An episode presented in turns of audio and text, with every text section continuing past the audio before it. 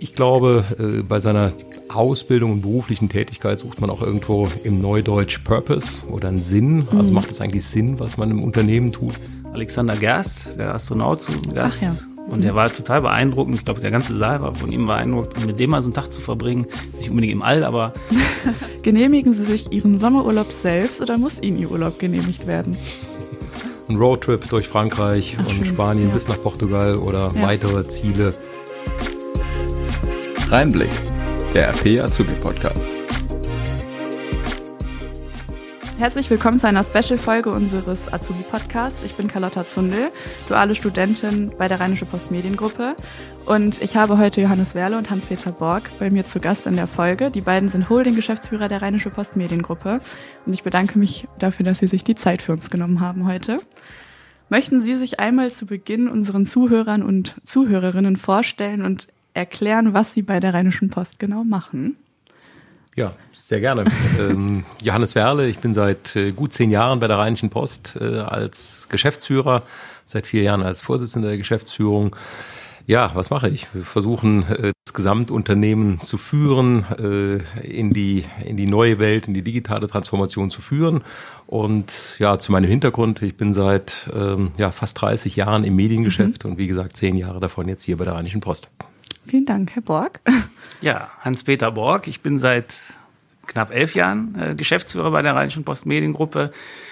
Ähm, ich habe angefangen als ähm, CFO, Chief Financial Officer, also Finanzgeschäftsführer, ähm, habe aber im Laufe der äh, letzten elf Jahre dann immer wieder auch Tätigkeitsbereiche mhm. hinzubekommen, also viele äh, Servicebereiche und auch das Geschäftsfeld Immobilien und leite zusammen mit Herrn Werle das Unternehmen ja. in der Geschäftsführung der Rheinischen Post Mediengruppe GmbH, also der Holding mhm. unseres gesamten Konzerns. Ja, auch an Sie vielen Dank.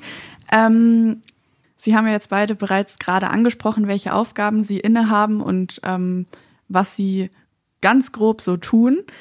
Jetzt erinnere ich mich daran zurück, als ich hier angefangen habe und ich weiß noch, dass das total viel, total viele unterschiedliche Bereiche waren und ein total großes Unternehmen. Und das sind ja ganz viele unterschiedliche Tätigkeitsfelder und Sie teilen sich die auf. Wollen Sie einmal vielleicht kurz umreißen, wie Sie sich diese Tätigkeitsfelder aufteilen und wer sich um was kümmert? Ja, sehr gerne. Ähm, kann auch jedem und jedem, der den Podcast hören, empfehlen, einmal im Intranet zu schauen, denn im Intranet haben wir immer ein aktuelles Organigramm der Gruppe. Und ich kann Ihren Eindruck, als Sie eingetreten sind, verstehen. Es sind viele Geschäftsbereiche. Mhm. In meinem Fall äh, verantworte ich die überwiegend die Markt- und Medienbereiche. Von der Systematik her sind das unsere Mediengeschäfte in Nordrhein-Westfalen, die Rheinische Post, Bonner Generalanzeiger, aber auch die Anzeigenblätter und Radio. Die AP Digital gehört dazu, mhm. die Fachmedien in Hamburg und mhm. dann auch unsere Mehrheitsbeteiligung an der Saarbrücker Zeitungsgruppe mit den Aktivitäten im Saarland und in Trier. Daneben gibt es noch Zentralbereiche mhm. und da würde ich zwei einmal herausheben. Das ist die Kommunikation und Öffentlichkeitsarbeit. Das betrifft interne, aber auch externe Kommunikation und ganz wichtig für den Blick in die Zukunft unser Chief Investment Officer, der sich um neue Wachstumsfelder kümmert. Äh, mit dem arbeite ich auch direkt zusammen. Okay, ja. Und Sie, Herr Borg, machen dann den Gegenpart dazu? den Gegenpart, das ist sehr gut. Ja, auch, okay. auch manchmal den Gegenpart, das ist richtig. Ja, also ich, ich betreue eher die Nicht-Marktbereiche, mhm. also äh, Geschäftsfeld Immobilien ist ein Marktbereich, aber Herr Werle betreut die Mediengattung äh, mhm. und ich habe halt die ganzen äh, Dienstleistungsbereiche, mhm. also IT, Finanzen, Controlling, Steuern, Personal, äh, Einkauf, Innen- und Immobilienverwaltung. Ich hoffe, ich habe jetzt nichts vergessen. Also ein bunter Strauß ja. an, an Tätigkeiten, die von unseren Serviceunternehmen innerhalb der Gruppe betrieben werden. Okay. Und äh, das ist ja bei beiden von Ihnen sehr, sehr viel. Wie behält man denn da den Gesamtüberblick, ohne irgendwas zu vernachlässigen? Haben Sie da irgendwelche ja, Tipps und Tricks, irgendwelche Strategien vielleicht auch mit der Zeit entwickelt oder bleibt das einfach im Kopf? Also es gibt ganz verschiedene Techniken. Also einmal Wesentlichkeit, also man mhm. muss gucken, dass man Prioritäten setzt. Mhm. Man muss gucken, dass man viel ähm, organisiert, also sich ein Umfeld schafft, was einem Arbeit abnimmt, also dass man delegiert, organisiert, mhm. ähm, dass man sich auch viel notiert und dass man kommuniziert. Also es ist ein ganz bunter Strauß, weil das lernt man so auf der Uni mhm. nicht, äh, sondern man lernt halt sich im Laufe der Zeit zu organisieren und je mehr Leute man führen muss und je umfangreicher ein Arbeitsgebiet wird, umso mehr muss man sich halt Hilfe holen in Form von, von guten Mitarbeitern und guter Kommunikation. Also an der Stelle auch viel Kontakt mit anderen Menschen, um es einfach mal Ja, also so auch zu sagen vielleicht. ein ja. Schweiger kann schlecht Geschäftsführer Ja. werden. Ne? Also Ja. man muss viel reden, kommunizieren Mhm. und auch, auch unangenehme Dinge ansprechen oder halt auch Sachen, die, die lästig sind, erledigen, Mhm. genauso wie halt Dinge, die einem Freude machen. Okay. Wie sieht's bei Ihnen aus, Herr? Kann ich alles unterschreiben, Okay, was Hans-Peter ja. Bock gesagt hat. Ich würde noch eins ergänzen. Ähm, äh, Hans-Peter Bock sprach vom Umfeld. Mhm. Ich zähle dazu hier bei uns, was die Organisation angeht, auch unsere Mitarbeiterinnen, unsere Kolleginnen, Mhm. ähm, die mit uns tagtäglich zusammenarbeiten und auch darauf achten, dass die Organisation funktioniert. Also Ja. das ist unser eigenes Zutun, Organisation, Kommunikation, aber dann auch unser Umfeld, was dafür sorgt, dass wir den Überblick behalten und äh, ganz entscheidend äh, richtigen äh, Kolleginnen und Kollegen in den Führungspositionen gerade, also die Personen, mit denen wir auch tagtäglich arbeiten, dass wir uns da darauf verlassen können, dass äh, das funktioniert. Also Verlässlichkeit und sicherlich auch ein Stück Ja. Vertrauen irgendwo. Ja. Okay, ja, Verlässlichkeit und Vertrauen ist sehr gut. Das Okay. gehört absolut auch dazu. okay. Ich habe mich ja auch ein bisschen schlau gemacht jetzt vorher und habe dabei festgestellt, ähm, dass Sie beide Betriebswirtschaftslehre studiert haben und alleine für das Studium waren Sie, Herr Werle, in Mannheim, Paris, Oxford und Berlin Stimmt. und Herr Borg, Sie waren in Marburg, Paris, Oxford und Berlin. Ja. Da stellen sich mir zwei Fragen. Wie studiert man in drei unterschiedlichen Ländern? Und äh, haben Sie sich da bereits schon mal kennengelernt? Sind Sie sich schon mal über den Weg gelaufen in der Studienzeit? Ja, wir sind tatsächlich auch derselbe Jahrgang und in Aha. der Tat, äh, ich glaube, wir können das relativ genau sagen, nämlich im September 1990 Ja. haben wir uns kennengelernt in Paris. Das war der Auftakt zu dem Hauptstudium, was über die drei Länder verteilt war. Mhm. Wir hatten vorher unterschiedliche Wege. Ich selbst habe ein duales Studium gemacht, also Ja. duale Ausbildung, duales Ja. Mhm. Studium. ähm, Ende der 80er Jahre und habe dann äh, dieses Studium äh, weitergeführt in Paris, äh, Oxford und Berlin. Mhm. Und in der Tat, da haben wir uns kennengelernt. Das unterschreiben Sie so. Ja, ja, es war Ja. so. Also ich, ich habe äh, vorher noch eine Banklehre gemacht Ja. äh, in Köln und habe dann ein Grundstudium in Marburg gemacht und dann haben wir uns äh, beide entschlossen, halt ein internationales Studium, also ein Hauptstudium statt einem deutschen Hauptstudium Mhm. Ja. zu machen. Äh, drei Länder in drei Jahren äh, mit 100 Studenten aus der ganzen EU. Das war für damalige Verhältnisse eine ganz tolle Erfahrung. Ja, das gibt's klar. heute äh, wesentlich häufiger. Und ja, und wir haben uns dann 18 Jahre nicht gesehen und wirklich durch einen puren Zufall in der Geschäftsführung hier wieder getroffen. Also Herr Werle hat Ja. sich an meinem dritten Arbeitstag den Gesellschaftern vorgestellt und ich musste nachher sagen, ob er gut war oder nicht. Ich habe mich allerdings zurückgehalten, weil ich gesagt, das war jetzt nicht meine Entscheidung. Okay. Ja, Aber es war eine gute Entscheidung. ja, manchmal ist die Welt sehr klein, ne? Absolut. Und Zufälle gibt es in der Tat. Ja. Das sind ja jetzt schon einige Stationen gewesen, die auch dann schon früh im Studium viel irgendwie wahrscheinlich mitbekommen, viel auch dann gesehen, weil auch die Universitäten sich sicherlich unterschieden haben. Ähm, bei den ganzen Stationen, gab es da eine Entscheidung, die Ihren beruflichen Werdegang schon nachhaltig irgendwie geprägt hat? Oder ist das eher später erst gekommen? Oder gab es dann vielleicht auch im späteren äh, ja, beruflichen, beru- beruflichen Leben irgendwie eine Entscheidung, wo Sie sagen würden, wenn ich das da nicht so gemacht hätte, dann wäre ich jetzt sicherlich nicht hier oder vielleicht nicht hier? Ja, ich glaube, es ist nicht die eine Entscheidung. Ich glaube, es sind ganz viele, so wie Sie beide, sich irgendwann entschieden haben, mache ich Ausbildung oder duales Studium, gehe ich zur Rheinischen Post oder mache ich was anderes. Ja. Ähm, so liegt man schon früh äh, Entscheidungen und die können irgendwo hinführen. Ja. Und in der Tat, äh, auf meine Person bezogen, ich glaube, äh, überhaupt was mit Wirtschaft zu machen, äh, das habe ich vom Elternhaus her nicht gekannt. Das Ja. war für mich schon eine bewusste Entscheidung, deshalb auch duales Studium.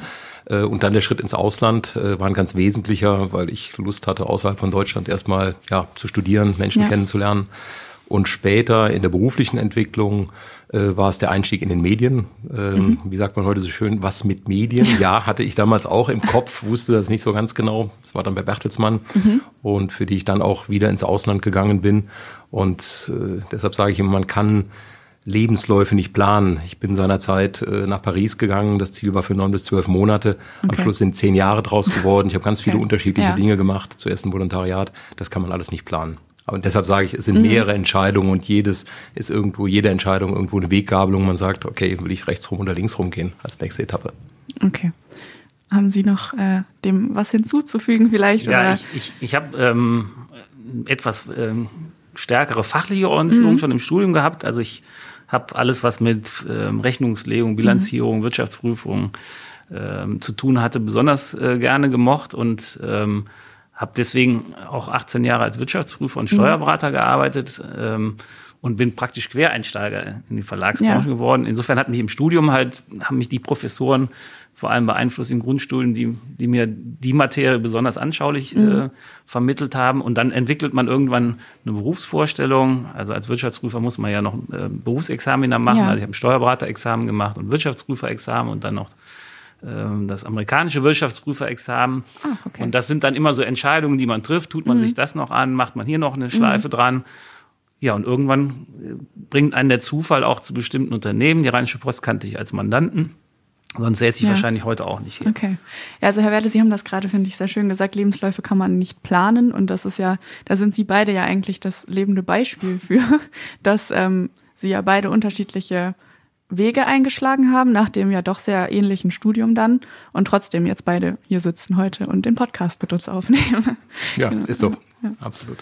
Ähm, wir möchten in dem Podcast ja einen Einblick in das Unternehmen geben und ähm, ein Unternehmen lebt ja von den Menschen, die dort arbeiten. Deshalb haben wir uns noch ein paar persönlichere Fragen überlegt an Sie beide.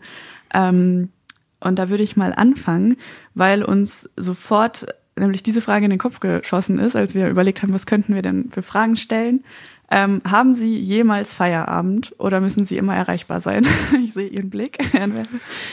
Ja, auch, auch wir haben Feierabend. Ähm, wir haben keinen typischen 9-to-5-Job. Also der Feierabend ist auch öfter später und ähm, auch am Wochenende kann man nicht immer sagen, dass man frei hat. Aber ja, wir haben, wir haben auch Feierabend und man muss sich auch gewisse Auszeiten gönnen, äh, weil die Zeit im Büro dann schon auch anstrengend ist und Ja. ähm, da, man muss sich Ruhepausen äh, und auch bewusste Auszeiten gönnen, sonst wird das auf Dauer zu anstrengend. Ja. Ja, wir sind nicht immer erreichbar, aber wir sind für wichtige Dinge fast immer erreichbar. So würde ich sagen. Also es kann Okay. immer etwas sein, das kann am Wochenende sein, Ja. kann spät abends sein. Und ja, dann wären Herr Borg oder ich auch erreichbar, sei es, wenn was in der Druckerei wäre oder mit der Zeitung oder im Digitalbereich. Ja, das kann passieren, aber das Okay. ist nicht die Regel. Also auch aber ein etwas späterer Feierabend Ja. ist schon häufiger der Fall. Okay, also aber auch an der Stelle wieder Prioritäten setzen und entscheiden, was ist jetzt wichtig und was kann vielleicht auch noch einen Tag warten. Ja, Das ist dann auch eine Fähigkeit, die Sie beide beherrschen müssen. ja. okay, ja. Ähm, Herr Borg, wie oft schauen Sie täglich auf Ihr Handy? Wahrscheinlich zu viel. Das hängt so ein bisschen davon ab, ähm, was ich an dem Tag mache. Also wenn man viel in Meetings ist oder viel vom äh, Computer sitzt, dann wird man eher weniger drauf gucken. Wenn man viel unterwegs ist und öfter mal die Zeit hat, drauf zu gucken, dann häufiger. Ah, Wahrscheinlich ein paar Dutzend Mal am Tag. Ähm, Und Das sicherlich, geht ja. das wie oft schauen Sie denn aufs Handy am Tag? ich befürchte, Ja. was das angeht, bin ich relativ jung. Ich habe irgendwo Ja. mal eine Statistik gelesen, dass Millennials ähm, über 100 Mal am Tag aufs Handy schauen. Ich befürchte, ich gehöre, äh, was das angeht, zumindest auch zu dieser Gruppe. Okay. Und dann an Also- dem Punkt auch nicht nur immer berufliche Dinge, sondern auch einfach mal privat. Das sind sehr viele berufliche Dinge bei mir. Okay, sehr ja, viele auch private WhatsApp-Nachrichten mit meiner Familie oder Freunden, Ja. aber das ist sehr viel Beruf. Ja. Okay. Und wie viele Termine haben Sie in einer durchschnittlichen Woche? So ungefähr? Präsenztermine oder auch Telefontermine. Also mein Tag sieht tatsächlich so Mhm. aus, dass da auch fest eingeplante Telefontermine dabei sind und wahrscheinlich in der Woche nicht unter 40 bis 50 fest eingeplante Termine. Die sich dann wöchentlich auch wiederholen. Teilweise Okay, ja, ah, also okay, ich habe mhm. regelmäßige Termine mit den Führungskräften, mit der Chefredaktion oder anderen Personen, aber dann auch ähm, Ad-Hoc-Termine, ganz unterschiedlich, externe, äh, ganz unterschiedlich. Okay, und wie sieht das bei Ihnen aus, Herr Borg? Ich würde sagen, ein paar weniger als bei Herrn Werle. Das hat ein bisschen was mit der Tätigkeit Ja. zu tun. Also ich habe öfter auch mal äh, Zeiten, da muss ich mal ein oder zwei Stunden einen Vertrag lesen oder irgendwas Längeres äh, verfassen und äh, deswegen habe ich äh, tendenziell etwas weniger Termine als Herr Werle. Okay. Ist ja dann wahrscheinlich trotzdem noch eine Menge, weil Herr Werle hat ja auch gerade schon eine hohe Zahl gesagt. Ja, wir haben halt beide relativ viele direkte Mitarbeiter, also Direct Reports. Und wenn sie da allein mit jedem alle ein bis zwei Wochen einen Termin haben, dann, dann kommt da schon einiges zusammen und Ja. dann haben sie viele gemeinsame Termine. Ähm, wir haben auch Gesellschafter, wir haben Aufsichtsräte, ähm, Herausgeber, die Redaktion, also ganz unterschiedliche Adressaten und alle haben Bedarf auch an Kommunikation Ja. mit uns und umgekehrt auch. Und nach extern natürlich auch. Äh, spielen Kunden Ja, dann eine Rolle, Ja. aber auch äh, Gremien, ähm, wie Bundesverband der Zeitungsverleger in meinem Fall. Mhm. Ähm, insofern kommt da auch extern einiges zusammen, neben den internen Terminen. Und nehmen Sie sich dann auch je nach Termin wahrscheinlich, aber nehmen Sie sich dann auch Zeit und bereiten sich darauf vor oder haben Sie die teilweise gar nicht und müssen dann einfach irgendwie im Kopf haben, worum es jetzt geht? Oder sind wir dann da halt wieder bei dem Thema, man muss delegieren können, man muss organisieren können und hat ja auch Leute um sich herum, die einen da ja unterstützen? Mein Ziel, vielleicht manchmal zu ambitioniert, mhm. ist, nicht unvorbereitet mhm. in keinen Termin zu gehen, also jegliche ja. Termine zumindest ähm, vorbereitet mhm. zu haben. Ich bitte meine Direct Reports mhm. Einen Tag oder zwei Tage vorher die Agenda für unsere regelmäßigen Meetings ja. zu schicken und versuche die dann entweder am Vorabend oder morgens früh mhm. zumindest einmal zu überfliegen oder mich eingelesen zu haben, je nachdem, okay. ob Entscheidungen anstehen. Okay. Also im Prinzip die so die Tagesrandzeiten, mhm. die helfen einem da, also ähm, später Nachmittag, frühen Abend oder halt morgens, bevor man Termine hat, dass man sich auf Termine vorbereitet und dass man versucht, dass man zwischen Terminen auch immer ein bisschen Zeit hat, um ein bisschen Feedback von dem alten Termin mhm. und, und Vorbereitung auf den neuen okay. zu haben. Das gelingt häufig, aber nicht immer. Okay. Wenn Sie dann mal keine Termine, sondern Feierabend haben, wo und wie entspannen Sie dann gerne? Machen Sie Sport? Hören Sie Musik? Ähm, machen Sie vielleicht sogar selber Musik oder lesen Sie gerne? Haben Sie da bestimmte in, Dinge, die Sie gerne machen? In einem früheren Leben habe ich auch mal Musik gemacht. Ja. Ähm, das ist aber schon länger her. Da komme ich in der Tat nicht mehr zu. Ich höre gern Musik. Ja. Äh, ich mache Sport. Ich brauche das zum mhm. Ausgleich. Ich mache das äh, morgens. Mhm. Ähm, weiß nicht, ob Ihnen Bootcamp was sagt. Das ist so ein Outdoor-Zirkeltraining, ja. kann man hier an den Rheinwiesen oder an verschiedenen Standorten ja. in Düsseldorf machen. Und das ist bei mir fest eingeplant, zweimal die Woche, morgens okay. 6.30 Uhr bis 7.30 Uhr. Kann ich jedem empfehlen, wer Lust hat, Outdoor-Sport und Wetter. Bei Wind und Wetter okay. auch im Winter. Im Winter ist hart, weil es dann ja. am Ende auch noch dunkel ist. Oh Aber macht Spaß. okay. Aber das ist für mich in der Tat ein Fixpunkt. Äh, und dazu noch ein bisschen anderen Sport, aber mhm. das ist so das Fixe, was bei mir eingeplant ist. Was haben Sie für eine Musik gemacht früher? Oder wie ich habe mal Querflöte gespielt. Ach, okay. Und bei Ihnen, Herr Bock, haben Sie da irgendwelche bestimmten Dinge, die Sie entspannen? Ja, also Musik habe ich auch mal früher gemacht. Ich habe ja. mal vor Gott gespielt, aber ah. das habe ich auch, glaube ich, schon etwas früher als Herr Werde ähm, beendet. wir waren beide auch mal Handballer, also wir haben vor einigen Jahren Handball gespielt. Das ist jetzt dem, dem Alter und der Verletzungsanfähigkeit zum, okay. zum Opfer gefallen. Ja. Also ich habe mir mal die Achillessehne gerissen und dann habe ich auch aufgehört äh, und mache deswegen eher Sport, der nicht so viel äh, mit Schnellkraft und schnellen Bewegungen zu tun hat. Also Laufen, Schwimmen. Und äh, ich habe schon mehrfach einen Hexenschuss gehabt. Das ist ja. so ein bisschen der Fluch der, der Büroarbeit und mache deswegen häufig morgens so Kräftigungsübungen, Mobilisierungsübungen, also äh, so eine Viertelstunde, 20 Minuten, so ein bisschen äh, Krafttraining und Ausdauertraining, um gut in den Tag zu kommen und halt Rücken zu stärken mhm. und also bestimmte Zivilisationskrankheiten dann halt einfach zu vermeiden. Okay. Also auch äh, zum Ausgleich, zur, so, zum Vorbeugen von Krankheiten. Ja, ja so ist das in dem Alter. Ja. Herr Welle, bei Ihnen klang das gerade ein bisschen wie ein tägliches, oder nicht tägliches, aber wöchentliches Ritual und bei Ihnen, Herr Borg, ja sicherlich auch, wenn Sie sagen, Sie machen halt regelmäßig bestimmte ja. Sportarten. Haben Sie noch andere oder generell dann tägliche Rituale, vielleicht auch in Bezug auf die Arbeit, wo wir das ja auch gerade schon ein bisschen hatten, aber irgendwelche Dinge, die Sie oder die ihnen helfen, sich auf so einen Arbeitstag vorzubereiten und irgendwie nochmal vielleicht durchzuatmen, bevor man dann hier ins Hochhaus kommt oder so? Oder gibt es da gar nichts Bestimmtes? Ritual in Bezug auf die mhm. Arbeit nicht. Mhm. Äh, für mich war immer wichtig, solange meine Kinder noch jünger waren, morgens ein gemeinsames Frühstück. Das ah, ja. war mein tägliches ja. Ritual über, über viele Jahre, egal wo mhm. wir äh, waren und mit den Kindern die Zeit und mit meiner Frau, aber vor allem mit den Kindern auch ja. morgens die Zeit zu haben. Mhm. Ähm, wenn man das als Ritual bezeichnen Auf kann, jeden ja. Fall. Ein sehr das. schönes Aber Ritual. Das ist, und heute auch, ich brauche ein Frühstück. Ich kann nicht ins Büro kommen ohne ein Frühstück.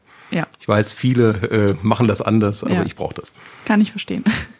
Ja, ich würde das unterstreichen. Ja. Ähm, ich glaube, was wir beide machen, ist äh, morgens, wenn man aufsteht, Mails checken und auch mhm. mal so Nachrichten zu lesen. Mhm. Also wirklich nach dem Aufstehen, also jedenfalls bei mir ist das so, die ersten 10, 15 Minuten erstmal gucken, was ist da so nachts reingekommen, was hat sich in der Welt ereignet und halt auch mailtechnisch, was ist so im Unternehmen passiert, weil manchmal passiert da halt auch über Nacht, äh, passieren Sachen und das ja. ist ein Ritual. Ich weiß nicht, ob es ein gutes ist, weil man halt dann gleich mhm. ähm, wieder in der Arbeit drin ist, aber ich glaube, sonst fühlt man sich irgendwie äh, ein bisschen uninformiert, bevor man ins Büro kommt und denkt, da kann mhm. schon ganz viel passiert sein. Ja. Ich glaube, das ist so die, ja.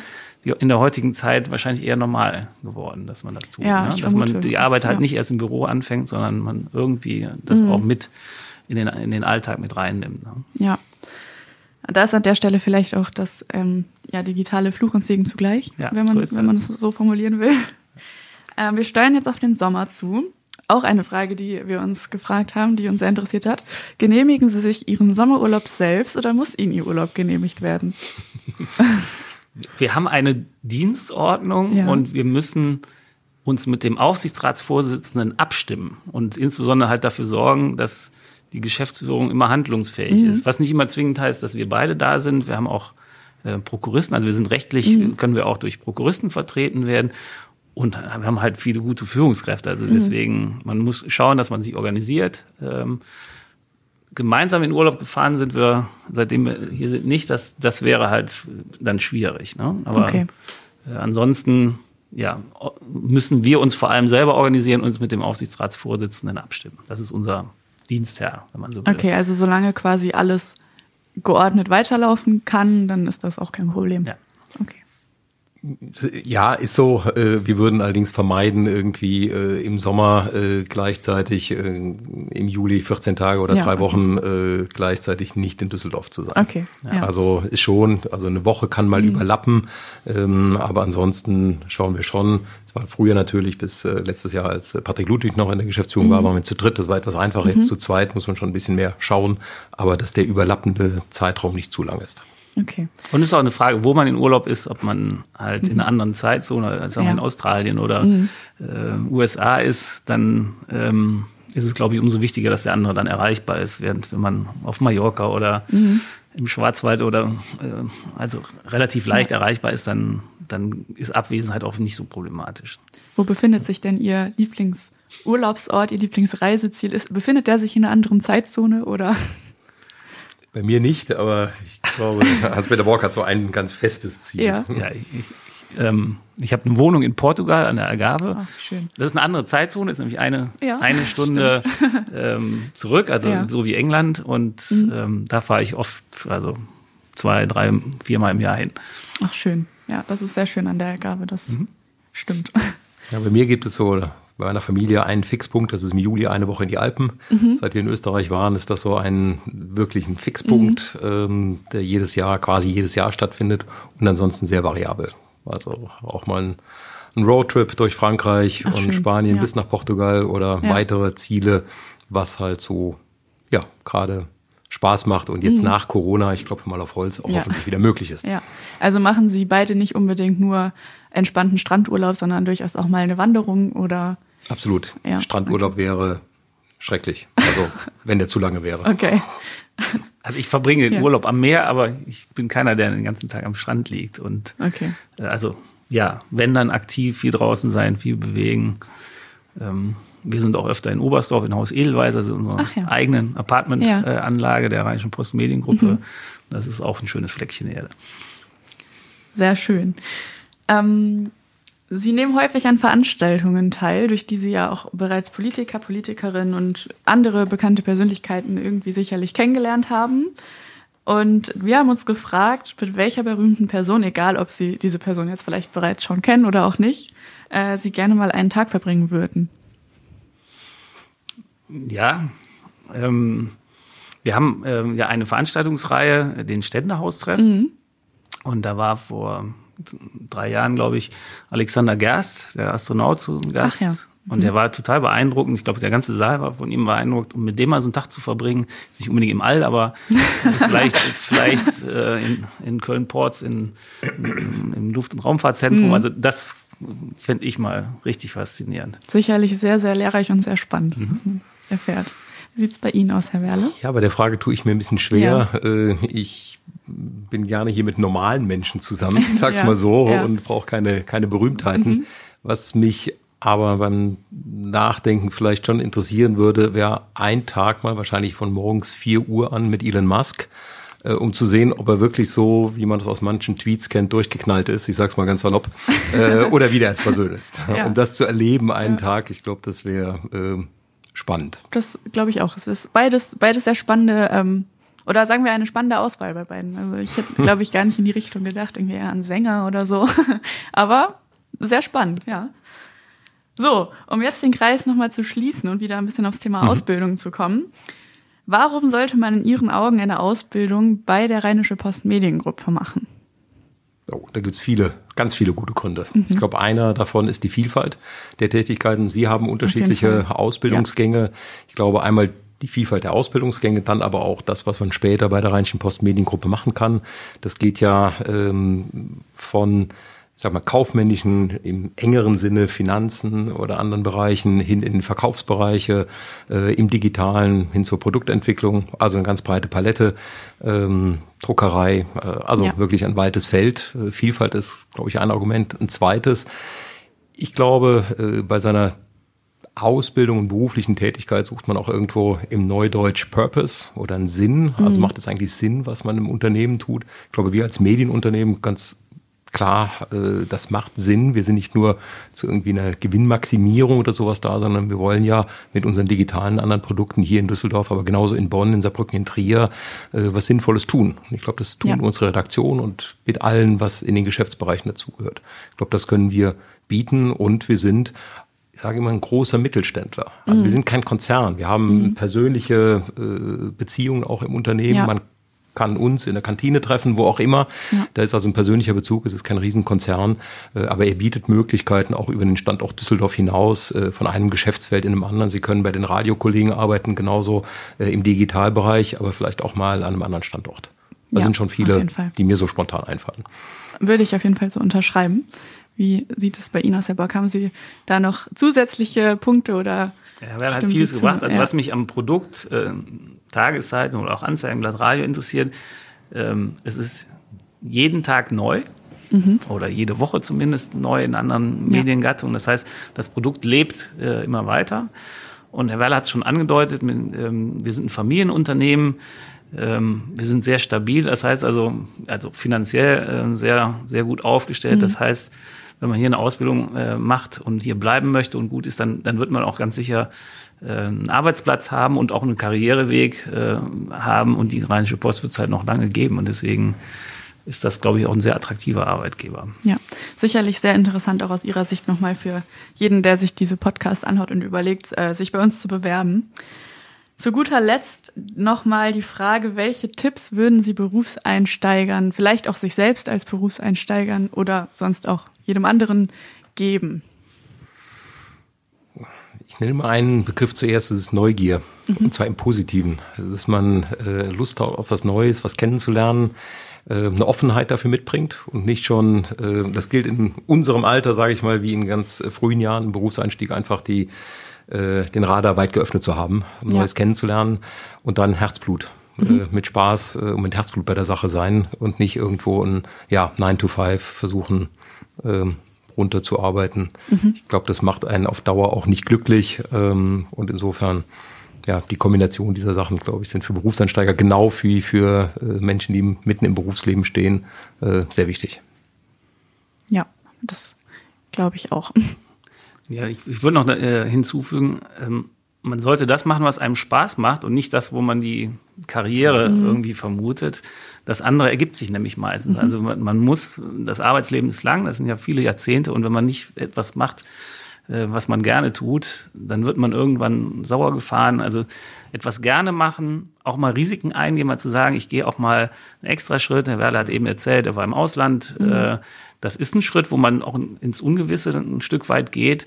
Aber es bringt einen halt unheimlich weiter. Also so ein bisschen aus der Bequemlichkeit rausgehen, aus der Komfortzone, wie man das heutzutage sagt.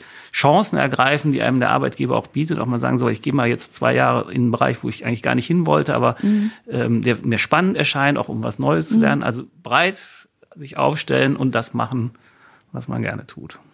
Herr Borg, Herr Werle, vielen Dank für Ihre Zeit und das Gespräch. Sehr, sehr gerne. Sehr gerne. Dankeschön. Vielen Dank.